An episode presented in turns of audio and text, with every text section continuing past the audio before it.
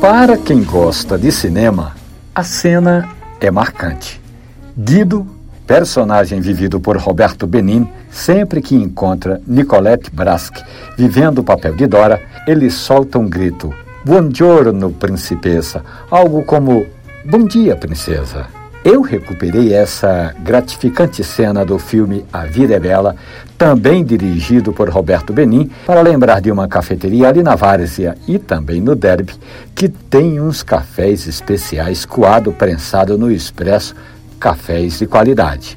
Pois a Isabela Almeida, dona daquele cantinho aconchegante, ela tem lembranças ainda da infância, quando o pai, Josias Jordão, reunia a família para tomarem café coado no coador de pano.